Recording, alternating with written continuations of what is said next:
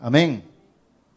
Yo quiero hablar esta noche con todos ustedes acerca el tema acerca de el quebrantamiento en la oración. Ese es el tema que quiero y si usted está apuntándolo allí, el quebrantamiento en la oración. Pero sabe, sabe una cosa, cuando un hombre o una mujer es quebrantado en la oración, también se va a quebrantar delante de los demás, de las demás personas. Y voy a explicarle eso más adelante, que es quebrantarme también delante de los demás. Primero, veamos lo que es el quebrantamiento en la oración. Ahora, voy a hacerles una introducción. Por ejemplo, eh, yo quiero aclarar un término que en la Biblia no aparece y es el término eh, líder. La palabra líder no aparece en la Biblia.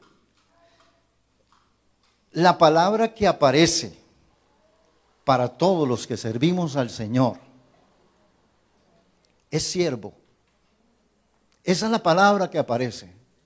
Siervo, que también es sirviente o esclavo también.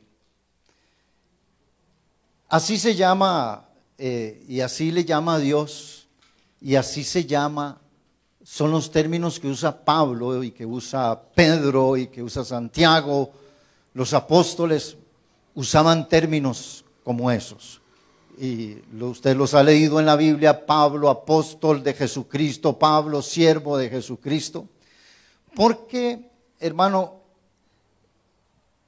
en la iglesia, y, no es que tenga alguna cosa contra la palabra líder, pero es que el asunto es que en la, en la actualidad, en el lenguaje de hoy, en el lenguaje del servicio a Dios, porque hay un lenguaje en el servicio a Dios, este, se ha metido inclusive un lenguaje corporativo y un lenguaje empresarial, ¿verdad? ¿Cuál es el, em, em, el, lenguaje este, bíblico para servirle a Dios? Bueno, vea usted que en la Biblia está siervo, apóstol, evangelista, pastor, diácono, ¿qué más?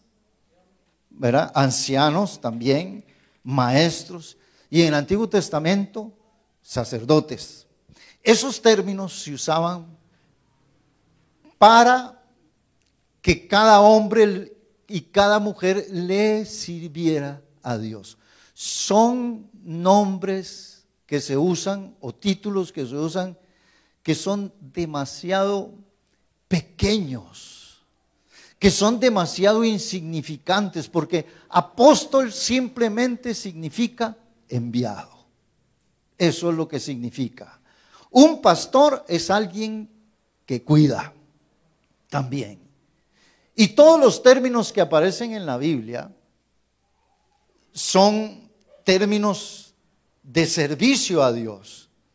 Lo que pasa es que yo no sé cuándo fue, no sé en qué momento la palabra líder apareció en la iglesia, pero también creo que esa razón de, las, de la mala interpretación que se le ha dado al lenguaje del servicio en la iglesia. En los años 80 a los predicadores les decían siervos de Dios, a los pastores les decían siervos de Dios. Pero en los 90 ya decirle siervo de Dios a alguien era ponerle una alfombra, ¿verdad? Ahí viene el gran siervo de Dios. Y entonces aquellos que se llamaban siervos empezaron, hermano, a lucirse, a creer que se había que servirles a él, a creer que había que adularlos. Y me acuerdo yo en los años 80 o algo así, o 90, era pecado decirle al pastor el nombre, don William o William. Eso era una cosa tremenda. Había que decirle siervo. Y no solamente siervo, había que pronunciar la R de una manera que dijera el siervo de Dios. Entonces se pierde, digo yo, posiblemente por allí alguien agarró el lenguaje corporativo. ¿Por qué es el, lenguaje corporativo? El que usan en las gerencias, los ejecutivos, por ejemplo, alguna gente, algunos pastores hoy en día parecen ejecutivos, parecen gerentes de una empresa, no parecen pastores. Y hay que pasar por un montón de procesos para poder llegar a hablar con él. Hoy todavía se ha relajado más la cosa, hermano, con el asunto de, apóstoles y el asunto de que ya, fíjese usted que los apóstoles, ¿sabe?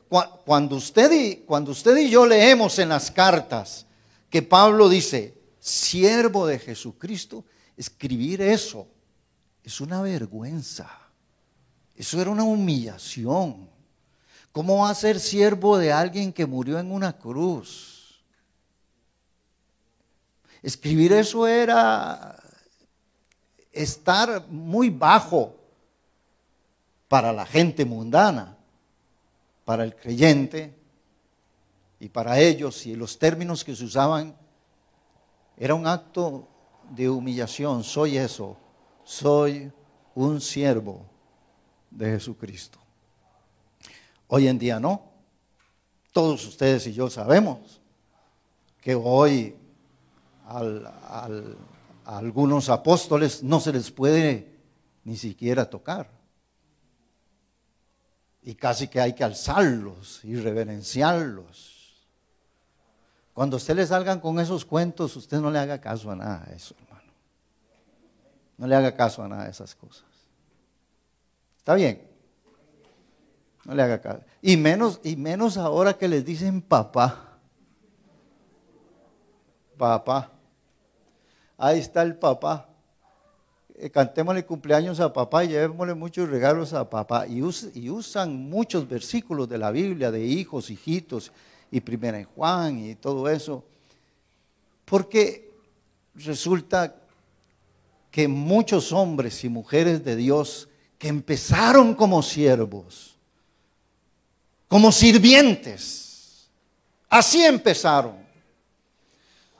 Pero el crecimiento, el avance, las muchas almas que Dios se las agregó, los muchos compromisos, el respaldo de Dios entrando y saliendo, yendo y viniendo de un pronto a otro.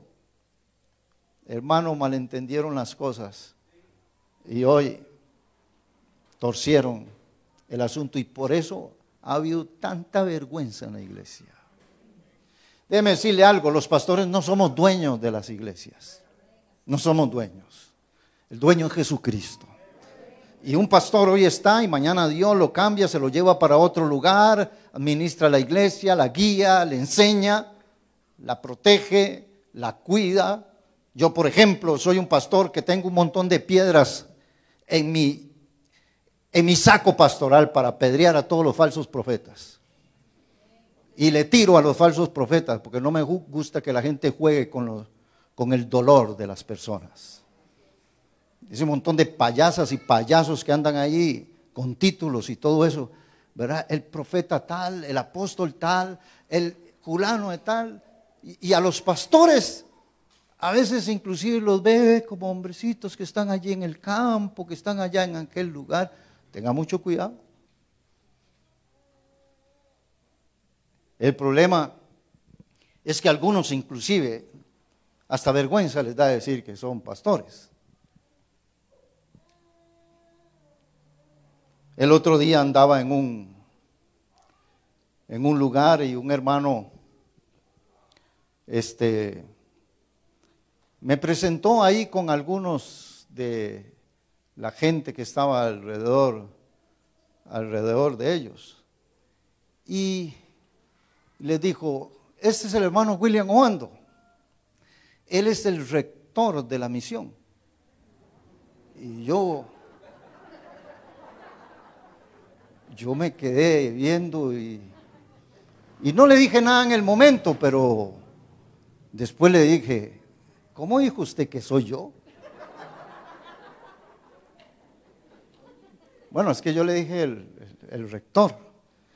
Y dígame qué es rector. Yo eso lo he escuchado para universidades y cosas así. Ojo con el lenguaje. ¿Verdad? Algunos no se llaman pastores, se llaman en la televisión, si los invitan a hablar en la tele, se llaman motivadores. ¿Por qué? ¿Por qué no decir que somos pastores? ¿Por qué? Hay términos que no deben de cambiar porque usted puede también cambiar. Un nombre cambia a las personas. Así que cuando en el lenguaje bíblico no aparece la palabra líder, aparece la palabra siervo. ¿Cuántos dicen amén? Y entonces en las iglesias se metió el asunto de líder. Y entonces en las corporaciones y en las empresas es allí donde se donde se usó ese término. Y no importa si yo diga siervo o líder o sierva, porque ya no, a veces no podemos ni usar eso de, siervo, porque la gente dice, ¿eh, ¿qué se cree usted? Porque no, es que la verdad es que somos servidores. Digan amén a eso. ¿Qué somos? Somos siervos. Somos esclavos del Señor. Ahora, le voy a decir unas cuatro diferencias más o menos entre líder y siervo. Por ejemplo, un líder puede renunciar en cualquier momento y dejar todo votado. Pero un siervo no puede hacer eso porque su voluntad, su vida y todo su ser tienen dueño, tienen un Señor. Así que será que en nuestras iglesias y a veces en las iglesias la gente renuncia tan fácil y deja todo votado tan fácil porque eras un líder y no un siervo y no una sierva. La otra cosa es que tiene un, un líder, es que es un líder es dueño de sí mismo. Un esclavo o un siervo no tiene derechos, pues los ha perdido. No tiene derechos. Todos los derechos se los dio al Señor. Dice amén. Eso hace un siervo. ¿Qué pasa con un líder? Un líder puede cuestionar lo que se le ha encomendado. Un siervo no pone objeciones. Un siervo simplemente obedece y punto. Un líder tiene poder propio. El poder de un siervo depende de su amo. En ocasiones el líder se escoge o se llama a sí mismo. El esclavo o el siervo lo llama el Señor Jesucristo. Miren frases como estas que dijo Jesús, el que quiera ser el primero. ¿Cuántos quieren ser los primeros? Ah, pero dice el Señor, si usted quiere ser primero, si usted quiere ser el número uno, dice, entre vosotros, será vuestro servidor. Amén. Así que si de todos los que estamos aquí, el que quiere ser el número uno, empiece a servir. Oiga lo que dice el Señor. Dice, y el que de vosotros quiere ser el primero, será el siervo de todos. ¿A quién le dijo Jesús eso? A sus discípulos, a su iglesia. Será el siervo de todos. Ahora, no sé si ustedes han escudriñado muy bien el asunto que en el Antiguo Testamento, este, o antes, la única forma de liberar a un esclavo o a un siervo era, la única manera era o alguien lo compraba a ese esclavo o cada siete años ese esclavo decidía si era libre o se quedaba con su amo. En esto hay algo muy bonito, hermano. Pues nosotros ahora somos esclavos del Señor Jesucristo. A ver, los que le servimos al Señor, esos somos. Somos siervos de Dios. ¿Hay siervas de Dios aquí? Amén. ¿De verdad? Pues déjeme decirle, hermano, que antes nosotros éramos esclavos del diablo. Si usted no es esclavo de, de Dios, serás esclavo del pecado, esclavo del diablo. Pero la esclavitud siempre va a estar existiendo. ¿Cuál es la diferencia? La diferencia es que usted y yo estamos, fíjese, se los voy a decir así. Cuando un hombre era esclavo, a los siete años su amo lo iba a dejar ir. Eso dice la ley de Dios. Pero si el amo ha tratado muy bien al esclavo, el esclavo le decía esto. Yo lo amo a usted, amo. Y amo a mi esposa y amo a mis hijos. ¿A quién amaba primero? Y el esclavo le decía, yo no me quiero ir. Es mi libertad, pero yo no me quiero ir, yo me quiero quedar con usted, porque yo lo amo a usted, a mi esposa y a mis hijos. El amo cogía al esclavo y lo llevaba allí al marco de la puerta y le acomodaba esta parte de la orejita y le perforaba allí. Le metía una especie de arete con las iniciales de él. Y escuche bien, lo que estaba sucediendo era que el esclavo consagraba el oído única y exclusivamente para escuchar a su amo. Cuando el esclavo, el siervo iba por la calle, iba por algún lugar y le veían el arete en su oreja, la gente decía, tiene dueño, no nos puede escuchar a nosotros. Alaban al Señor. Y fíjese usted, hermano, que si es esclavo, el dueño del esclavo, sabe, ese esclavo no podía buscar mujer. El amo buscaba una esclava y le decía, ¿te casas con ella? Porque el esclavo, el siervo, pierde todos los derechos. Es lo que dice el amo. La otra cosa es que cuando la esclava y el esclavo, el siervo y la sierva tienen hijos, ¿de quién son? Son del amo también. Le pertenecen al amo. Él es dueño de esos niños también. Y allí es donde yo me pongo a pensar algo maravilloso. Cuando yo vengo al Señor Jesucristo, no tengo hijos. Y vengo con, vengo con mi esposa allá. Y no tengo hijos.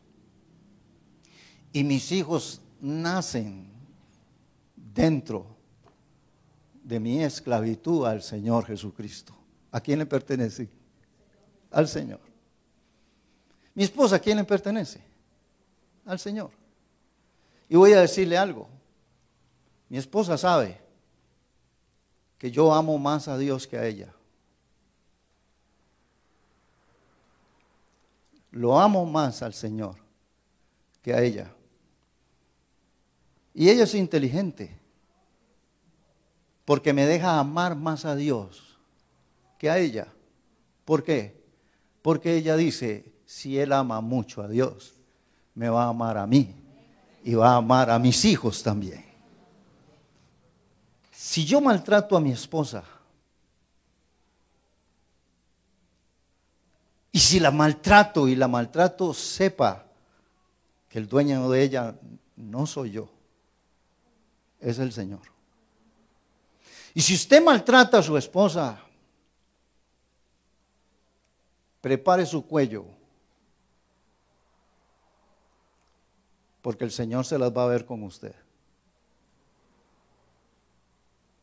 Y puede hacer que le quite la vida también. Tan serios los varones. Por eso Trate bien a su esposa. Bendiga a su esposa. Dele plata a su esposa. Ah, no, esa, esa. Se me salió, perdón, perdón, varones, perdón, hombres. A ver, ¿cuántas mujeres están de acuerdo que les demos plata?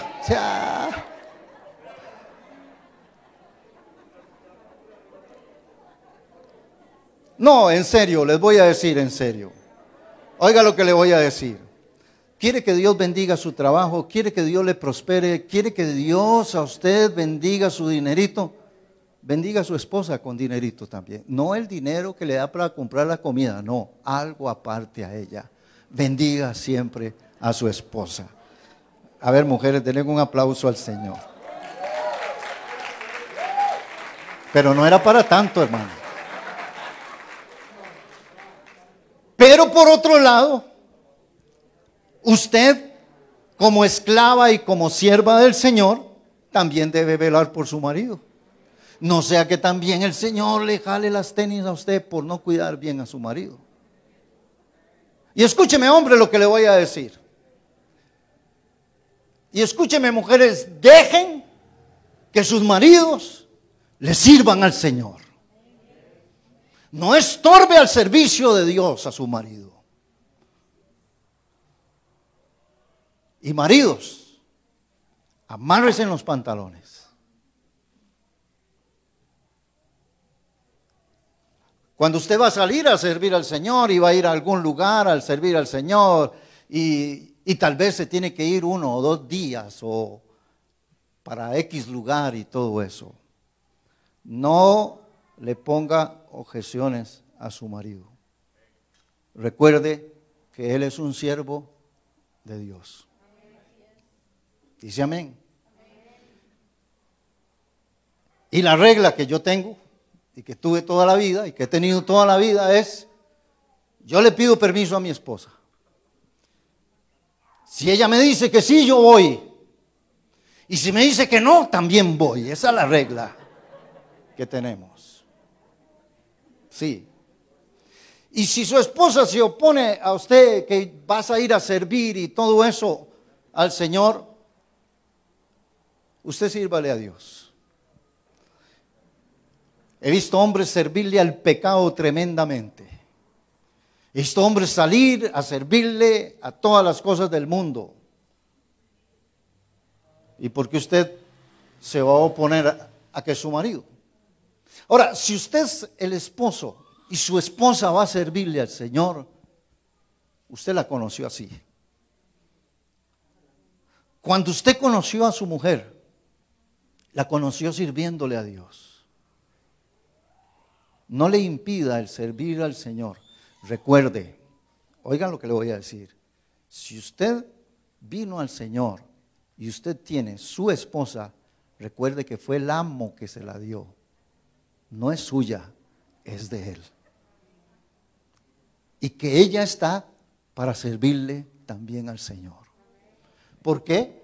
Porque algunos se casan y muy bonito, yo la apoyo en esto, yo la apoyo en lo otro. Una vez que se casaron, están en la casa y voy a ir a servir al Señor aquí. De ahí, ¿y yo qué?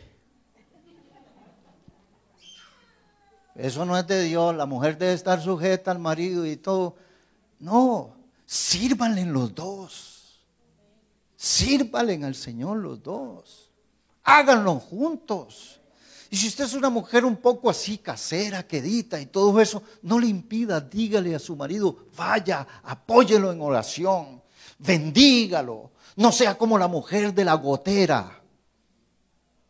¿Cuánto han leído ese versículo? Como cuatro.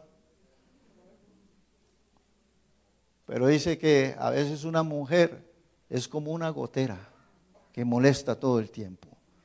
Sírvale.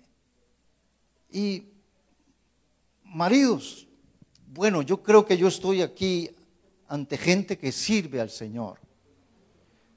Ante gente que sirve al Señor. No le estorbe a su mujer para hacerlo. Ahora, ¿por qué digo todo esto? Porque todos los que estamos aquí, escuche esto y escúchelo bien, todos los que estamos aquí, si usted es una sierva, es un siervo de Dios, hemos perdido la voluntad. Amén. Hemos perdido los derechos. Tenemos un amo. Es nuestro Señor Jesucristo. Y los hemos perdido. Ahora, dice la Biblia que Cristo se hizo siervo. Digan amén a eso, hermano. En Filipenses lo dice, haya pues en vosotros este sentir que hubo también en Cristo, el cual, siendo en forma de Dios, no escatimó el ser igual a Dios, o no estimó el ser igual a Dios como cosa a que aferrarse. Dice, yo soy Dios y no me voy a despojar. Yo soy Dios. No, Él no se aferró a eso, sino que se despojó a sí mismo tomando forma de siervo. Tomando forma de siervo. Y ahí es donde Cristo se convierte también en un esclavo, en un siervo. Escúcheme bien, en la Biblia aparecen muchos términos. Vea, a veces usted tiene que comportarse como oveja, digan amén a eso. Y algunos se quedan solo como ovejas. Pero a veces en la Biblia también dice que soy siervo, pero que soy hijo de Dios también. Pero dice la Biblia que soy un atleta, que soy un soldado, que soy, hermano, también alguien como un labrador. La Biblia me aplica un montón de términos. Pero en esta ocasión, el que estamos viendo es el término de siervo, sierva. Escúchelo bien. Usted ha perdido los derechos. Cristo se hizo siervo. Cristo estaba como hombre sujeto al Padre. Y todo lo que el Padre dijera, Jesús lo tenía que hacer. Veamos por qué el quebrantamiento en la oración. Veamos Mateo capítulo 26, verso 36. Búsquelo. Mateo capítulo 26, verso 36. Dice así. ¿Lo tienen todos?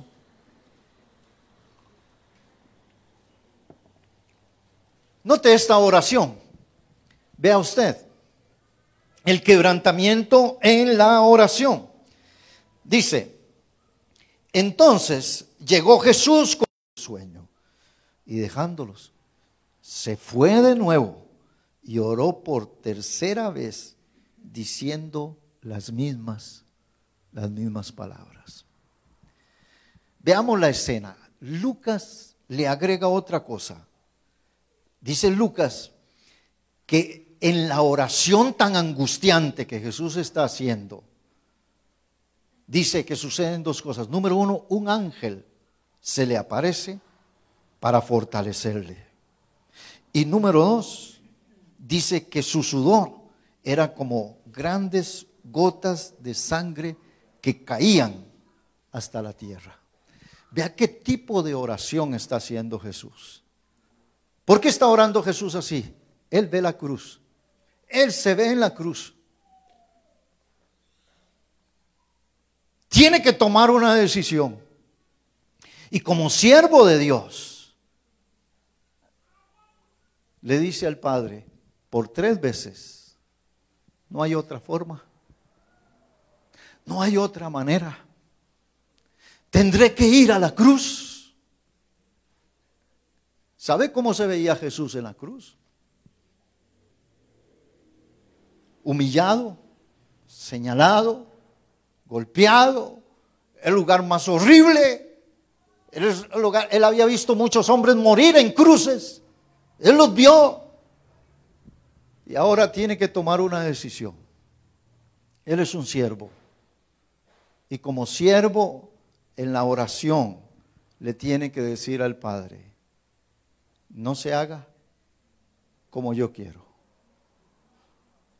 Porque el siervo de Dios ha perdido sus derechos y él no tiene y puede decirle, yo te propongo esto, pero no se haga como yo quiero, sino que se haga tu voluntad. Y cuando usted ve, dice la Biblia que Jesús, de un pronto a otro, toma la decisión, se levanta. ¿Cuál fue la respuesta del Padre? Hijo, tienes que ir a la cruz. Y obediente, toma la cruz, obediente, termina en la cruz, en pura obediencia, como un siervo de Dios, termina en ese lugar. La voluntad de Jesús no fue quebrantada allí en ese momento. La voluntad de Jesús venía siendo quebrantada, ¿sabe a dónde? En el lugar de la oración. Fíjese usted, hermano, que en la palabra del Señor aparecen varias veces donde Jesús ora. Por ejemplo, oiga este versículo, dice, salió y se fue a un lugar desierto y allí oraba. Jesús no llegó, hermano, ahí hasta el Getsemaní a decidir si hacía o no la voluntad de Dios. Ya su voluntad, su quebrantamiento venía desde antes. ¿Por qué? Porque un hombre y una mujer, un siervo, una sierva de Dios, si no ora, es porque el orgullo lo está trabajando. Si ha abandonado la oración, es porque está dependiendo de sí mismo y no de aquel que le dice todos los días qué es lo que tiene que hacer. Levantándose muy de mañana, siendo aún muy oscuro, salió y se fue a un lugar desierto y allí oraba. Este versículo me gusta mucho. Despedida la multitud, subió al monte a orar aparte y cuando llegó la noche estaba allí solo.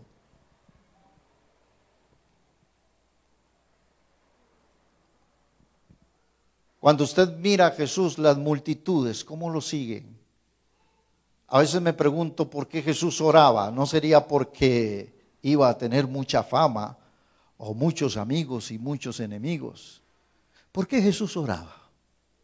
Porque aparecen versículos en la Biblia, dice, en aquellos días él fue al monte a orar y pasó la noche orando a Dios.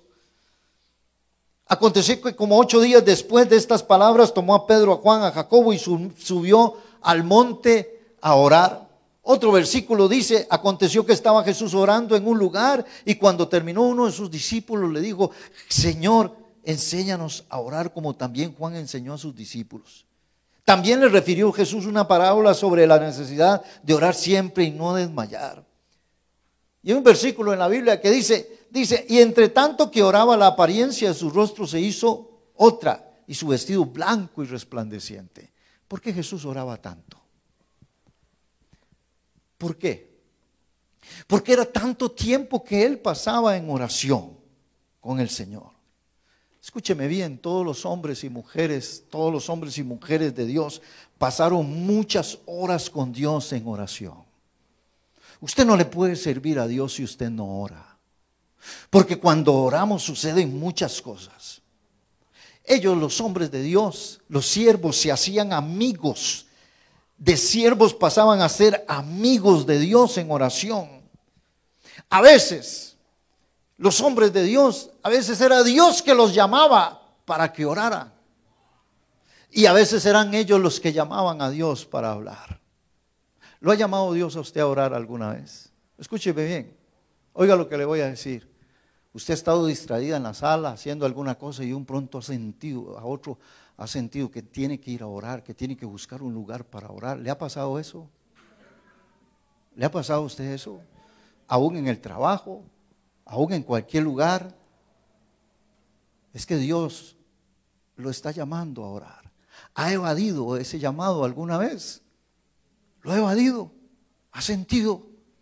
Las redes sociales lo tienen tan atrapado que Dios lo llama y le dice, venga para que hablemos. Y usted dice, no, no, no, no, es que quiero ver esto y ver lo otro y todo.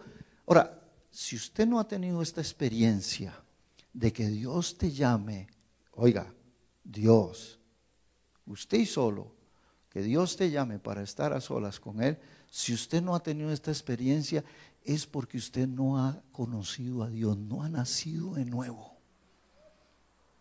Y hoy puedes nacer de nuevo. y empezar una relación con Él. La otra cosa es que al siervo y a la sierva de Dios también, como cuando uno tiene mucha sed,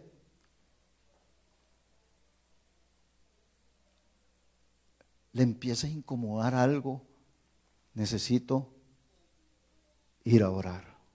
Necesito ir a llamar al Señor. A veces es Él que nos llama, a veces somos nosotros los que lo llamamos a Él. A veces, dice el libro de Isaías, oiga lo que dice, dice que usted lo llamará y Él, Dios dirá, heme aquí. Sí, William, ¿qué quiere? Sí, sierva mía, ¿qué quiere? Y a veces es Dios que lo llama a usted y usted tiene que decir, heme aquí, Señor, ¿qué quieres? Aquí estoy. Me gusta el versículo de Ezequiel, cuando dice Ezequiel, vino allí la mano de Jehová sobre mí y me dijo, levántate, sal al campo y allí hablaré contigo. Qué cosa más linda. ¿Lo ha llamado Dios a usted alguna vez? ¿Ah? ¿Y por qué Dios nos llama a nosotros a, la oración? Porque allí, en la oración, allí Dios me fortalece. En la oración, Dios me consuela. Allí Dios, en la oración, me da ánimo. Allí Dios, en la oración, me da planes. Allí Dios, en la oración, es donde gano batallas. Allí es quebrantado mi ego. Ahí es quebrantado mi yo. Porque cuando yo busco a Dios, entonces lo que le estoy diciendo es que en mis propias fuerzas y en mis propios planes y en mis propias decisiones, yo no puedo hacer absolutamente nada. No soy nadie, dependo de ti, vengo a consultarte, vengo a preguntarte, vengo a llorar contigo. Tengo, quiero escuchar tu voz. Dígame qué hago, para dónde voy. ¿Por qué? Porque yo puedo hacer todo lo que me da la gana y puedo hacerlo, hermano, con mi inteligencia bíblica. Lo puedo hacer. Puedo predicar, hermano, ya sin orar, sin leer la Biblia, lo puedo hacer. Me puedo convertir en un experto. De hecho, hoy en día tenemos teólogos impíos, ateos en institutos bíblicos dando clases. Me pagan no sé cuánto por una clase de dos horas y es, yo soy teórico en eso. Usted se puede volver una especialista y un especialista. Usted no sabe que hay intelecto bíblico también. Y puedo caer en eso. Eso es soberbia, eso es orgullo. ¿Cómo se paró un predicador? Pregúnteme algo de la Biblia para que vean cómo sé. Porque usted puede predicar y puede enseñar y puede tener varias intenciones. Por ejemplo, hay hombres que predican para que todo el mundo conozca lo que, lo que él sabe de la Biblia. Y todo el mundo cuando lo está oyendo hace, wow. Hay otros que predican por dinero y enseñan por dinero. Pero hay otros que enseñan de buena gana ministran de buena gana, enseñan de buena gana y van a la presencia del Señor. Y escúcheme bien lo que le voy a decir. Allí en la presencia de Dios es donde usted va a ser quebrantado. Donde usted le va a decir, no, como le dijo Josafat a Dios, no sé qué hacer. Ah, pero a veces la sabemos toda. No. En el mes de en el mes de junio, de julio, perdón, de septiembre de este año, yo voy a cumplir 40 años de servirle al Señor. Y pudiera ser un experto en predicar y enseñar y todo eso. Pero cada día que me encuentro con Él es diferente La gente es distinta, el hombre es distinto a través cuando van pasando los años y Dios tiene una respuesta diferente para hoy. No es la misma del 80, no es la misma del 90, no es la misma. Los hombres han ido cambiando, las necesidades son más grandes y usted tiene que estar en la presencia de Dios a ver qué es lo que necesita ese hombre y qué es lo que necesita esa mujer. Es cierto que Dios te fortalece allí en la oración. En la oración muero a mí mismo. Y en mi vida de servicio a Dios me doy cuenta que todo lo que va a suceder a mi alrededor, a través de la oración, todo lo que suceda a mi alrededor, todo lo que logre, todo lo que, le, lo que consiga, toda la gloria será para Él porque lo tuve que buscar en oración. Lo tuve que buscar en oración. En la oración Él fue el que me, dio dirección. En la oración Él fue quien trajo las personas que yo ocupaba para X cosa. En la oración. Así que toda la gloria se la tengo que dar a Él. Y por eso yo tengo que enfrentarme, tengo que ir donde el Señor. Escúcheme bien, la oración, a ver, la, la oración no es solo pedir y pedir. La oración es una relación de amigos usted y Dios. Dios y usted. Conversando como Abraham, que Dios le dice a Abraham, Abraham, vieres que quiero destruir Sodoma y Gomorra. Dios contándole a Abraham. No, Abraham no le está preguntando nada. Le salió de Dios. Abraham, vieres que, Señor, ahí está mi sobrino. Moisés cara a cara con Dios. Todos estos hombres se enfrentaron, se quebrantaron en la oración porque en la oración Dios les decía, esto y esto es lo que van a hacer. Por aquí se van a ir.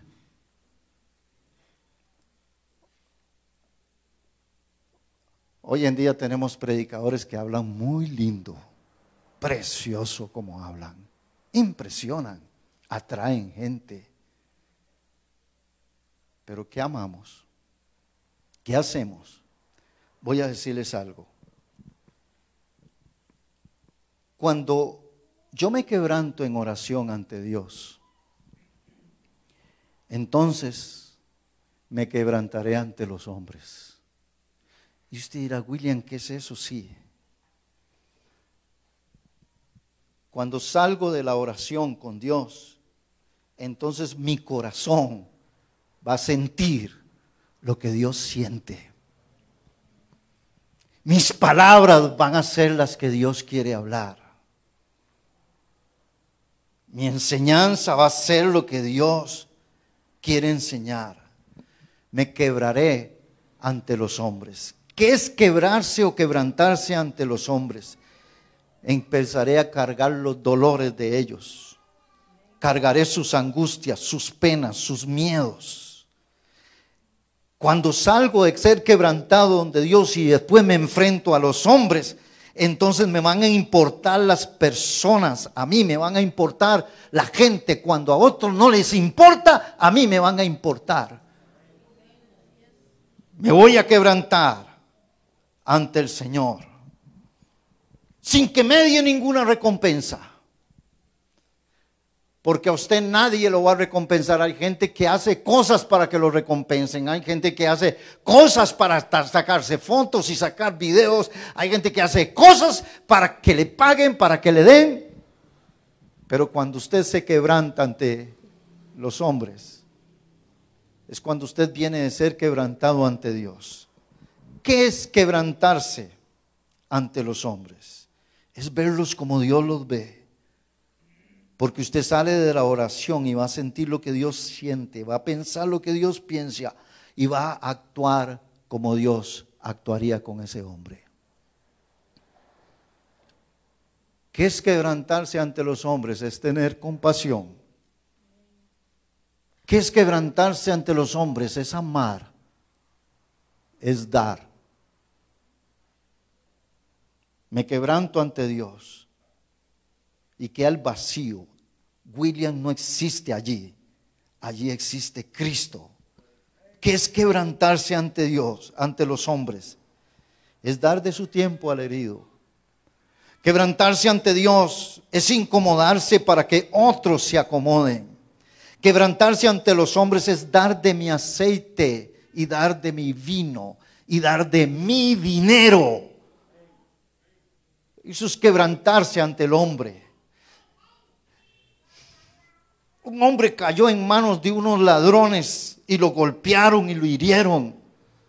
Y pasaron dos que conocían mucho la Biblia pero que no estaban en la presencia de Dios. No tenían el corazón de Dios, no se habían quebrantado delante de Dios, pero pasó otro que estaba quebrantado y miró al herido y fue movido a misericordia, no a lástima, a misericordia, porque su corazón era el corazón que Dios le había cambiado en la oración.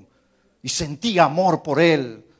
Y sacó de su tiempo, sacó de su dinero, sacó de su aceite, de lo suyo, de lo propio, y le sirvió a su prójimo. Eso es quebrantarse ante los hombres. Quebrantarse ante los hombres es sentir el dolor que está sintiendo esa persona.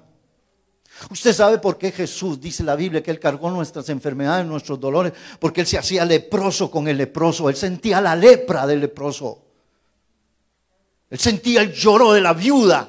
Ahora, ¿quién me va a sostener? Ahora, ¿quién va a proveerme? mi hijo ha muerto y él tocaba el ataúd y resucitaba al hijo para que siguiera sosteniendo a la viuda, porque era tanto el amor, la carga. Eso donde lo experimentaba, en la oración. De la oración él salía quebrantado para quebrarse también delante de las personas. Escúcheme bien, la maldad se ha multiplicado demasiado, el amor de muchos se ha enfriado, pero si usted pasa en la presencia del Señor, Dios va a ablandar su corazón y va a amar a aquellos que son despreciados, aquellos que están en desventaja, aquellos que están en pobreza, en angustia, en tristeza. Usted los va a amar, los va a bendecir.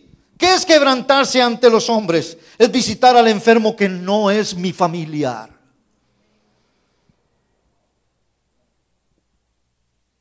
¿Qué es quebrantarse ante el, ante, ante el hombre? Es llorar con los que lloran y reír con los que ríen. Una persona muy quebrantada delante de Dios siente lo que demás siente. ¿Qué es estar quebrantado ante los hombres? El lavarle los pies a mi hermano sabiendo que me va a traicionar.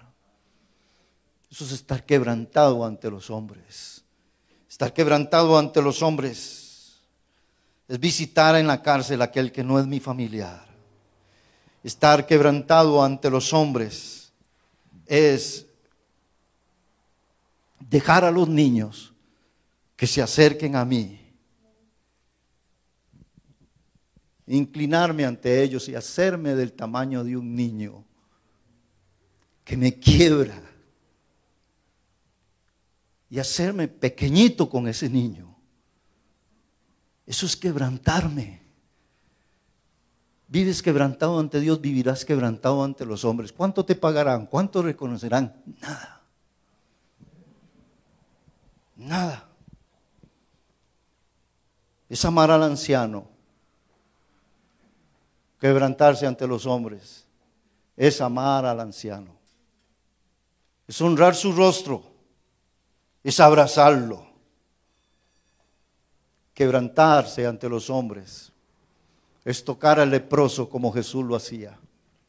Nadie, escúchelo bien, ningún hombre que no haya tenido una relación y comunión con Dios tocaría a un leproso. Ninguno. No lo toca porque no lo toca. Pero como Jesús estaba en la presencia de Dios y Dios le destruía el yo, el ego, y todo el tiempo tenía, porque Jesús estaba rodeado de fama. Estaba rodeado, hermano, hasta, hasta, hasta presidente y rey lo quisieron hacer. Estaba rodeado de fama. Tenía que evadir todo este montón de cosas la apariencia, la alabanza de los hombres, el reconocimiento, tenía que estar evadiéndolo todo el tiempo. Y por eso tenía que ir a la oración y poner el ego allí y poner la vanagloria y la soberbia. Señor, me estoy llenando de vanagloria. Y por eso él salía de la oración. ¿Y sabe qué? Cuando salía de la oración, quebrantado por Dios, veía un leproso y decía, no puedo, tengo que abrazarlo, tengo que tocarlo. Se quebrantaba ante los hombres. Necesitamos líderes quebrantados, que amen en los tiempos de odio, en los tiempos de venganza, que amen. Quítese la apariencia ya.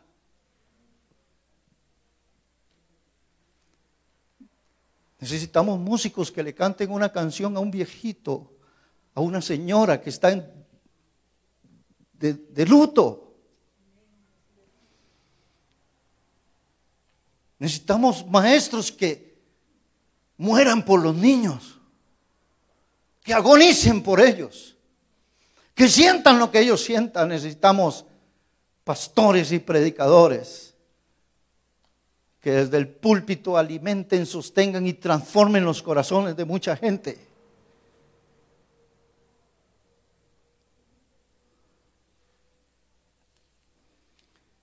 Alguna vez les conté,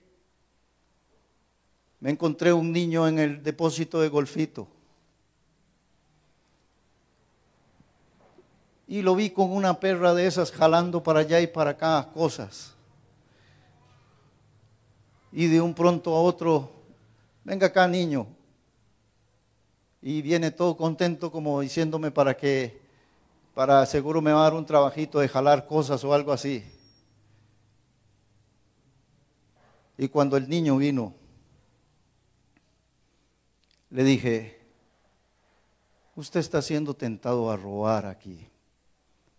¿Usted por qué dejó de ir a la iglesia? Usted aquí está con amiguitos que no convienen.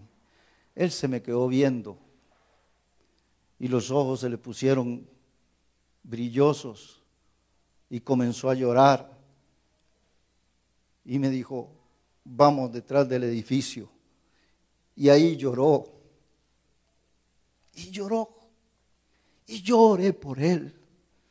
Lo aconsejé. Nunca lo había visto y él nunca me había visto a mí. ¿Sabe? Cuando usted tiene quebrado el corazón ante Dios, esté donde esté, mira cosas en las personas que otros no van a ver. Mira, mira necesidades en otros y actúa donde otros nunca actuarían. Les conté el otro día, yo iba por la pista aquí, autopista, y una muchacha de 25 años está sentada en el suelo y me dice, estaba fumando ella, pastor, sí, ¿cómo está? Muy bien, ¿le puedo pedir algo? Y lo primero que pensé, me va a pedir plata para la droga. Y le digo, dígame qué quiere. Pastor, ¿me puede dar un abrazo?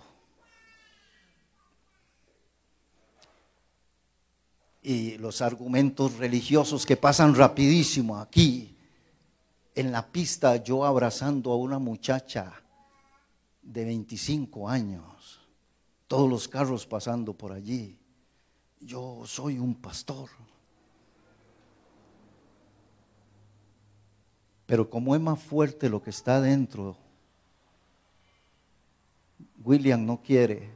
La voluntad de William es no. Qué vergüenza. No lo haga. Son pensamientos rápidos y decisiones rápidas. Y ella se queda esperando. Y yo le digo, sí, venga, le voy a dar un abrazo. Póngase de pie, venga. Vino donde mí, y le dije, y no solo le voy a dar un abrazo, le di un beso en la frente. Y me dijo, hace cinco años nadie me abraza.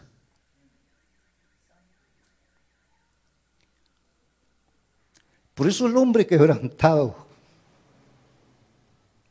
a veces es incomprensible. A veces inclusive la gente no entiende al hombre quebrantado. A veces lo tratan de alcahueta. A veces lo tratan ¿cómo vas a hablar con él, con ella? Una de las cosas que me gusta es andar en bus. Escúcheme bien, pastores y futuros pastores y siervos de Dios. Relaciónese con la gente. Camine a pie por el barrio. Bájese un ratito del carro. Hable con doña María, con doña Julieta, con el niño, con el joven, con el verdurero, con el que recoge la basura. Relaciónese con ellos. Jesús era un hombre de barrio, era un hombre de pueblo. Él, él amaba a los niños, bendecía a toda la gente porque era un hombre quebrantado. Quebrantado. Vaya a la casa del ranchito, pero también vaya a la casa del rico, que a veces el rico está peor que el que vive en el ranchito. Dejemos el carrito un ratito ahí y caminemos por nuestro barrio. Vaya a la feria del agricultor, entre al mercado. Fíjese cómo la gente se gana la vida. Fíjese con aquella que tiene que luchar todo el día para llevar la comida a la casa. A veces les he dicho a los predicadores y a los pastores, váyase para, vaya, vaya, vaya para que vea de dónde salen los diezmos y dónde salen las ofrendas, para que usted tenga conciencia de dónde estás obteniendo el salario. Y que no se juega con el dinero de los hermanos. Pero solo quebrantados podemos pensar de esa manera.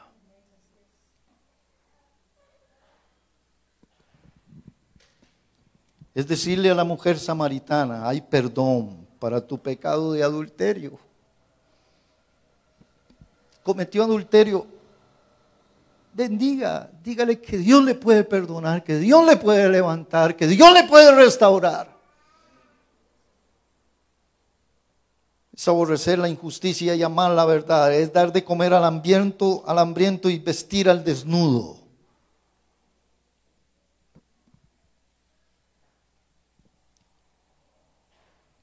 Para mí, esta época del coronavirus eh, ha sido una época tremenda para servirle a mi prójimo, para amar.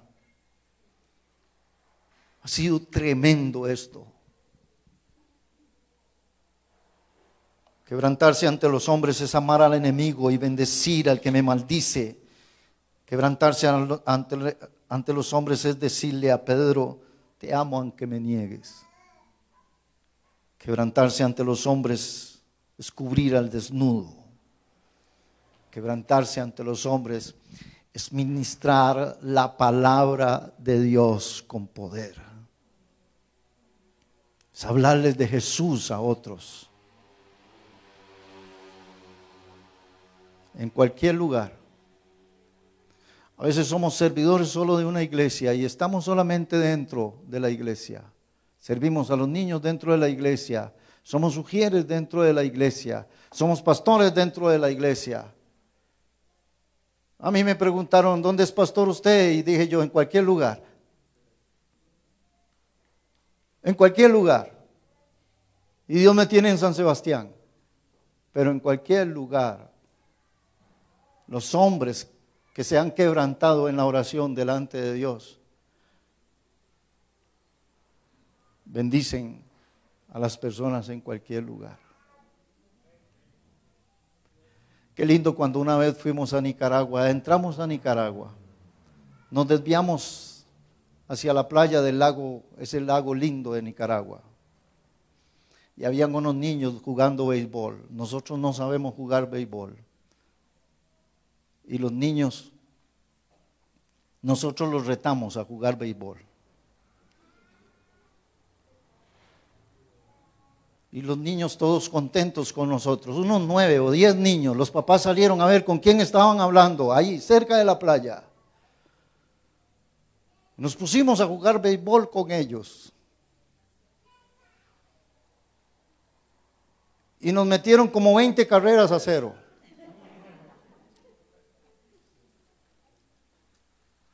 los niños felices con nosotros jugando béisbol. Cuando terminamos de jugar béisbol, hicimos una rueda, le dijimos, queremos orar por todos ustedes. Los papás vinieron también, salieron de las casas y lleno y la rueda se hizo más grande.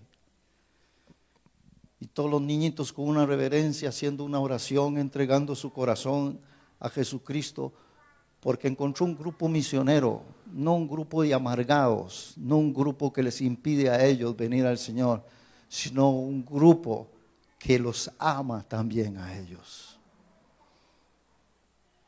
Y si hay alguien que ocupa mucho amor en estos días, son ellos. Los privaron de las clases, los privaron de los play, los privaron de los parques, los privaron. Y si necesitan abrazos, comprensión, cariño, son ellos. Dios no quiere servidores amargados, servidores de iglesia nada más. Quebrantémonos en oración.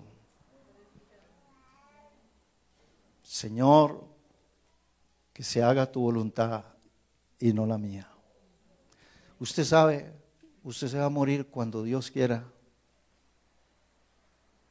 Usted sabe que usted estaba bajo la mano poderosa del Señor. Usted sabe que usted no es cualquier cosa. Usted sabe que usted es una de las personas más importantes en 7 mil millones de habitantes de la tierra. ¿Usted lo sabía? Usted es sumamente importante. Usted sabe que usted es la respuesta de Dios a muchas personas, ¿lo sabía usted? Usted sabe que usted es la respuesta de Dios al enfermo, al necesitado, al angustiado, al triste, al que no tiene que comer. Usted sabe que usted es la respuesta a ellos. Nunca le diga a nadie, no puedo, dígale algo voy a hacer, pero algo tienes que hacer. Algo tienes que hacer. Por eso esta noche yo quiero que usted renueve con el Señor. Renovemos con el Señor mi tiempo de oración. ¿Por qué actúo tan duro con la gente? ¿Por qué ya no me interesa? ¿Será que no estoy quebrantado ante Dios en la oración? Nos ponemos de pie. Le pido a todos los músicos que pasen aquí adelante, por favor para terminar esta noche. Y quiero, quiero que usted le diga al Señor, Señor, quiero renovar mi vida de oración, mi relación contigo.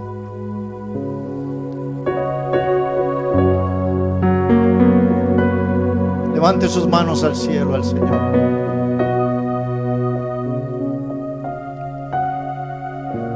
Dile al Señor, quiero renovar. Ese silloncito está solo, esa silla está sola hace tiempo. Esa hora que usted tenía para estar quebrantado ahí donde Él. Hable con Él esta noche.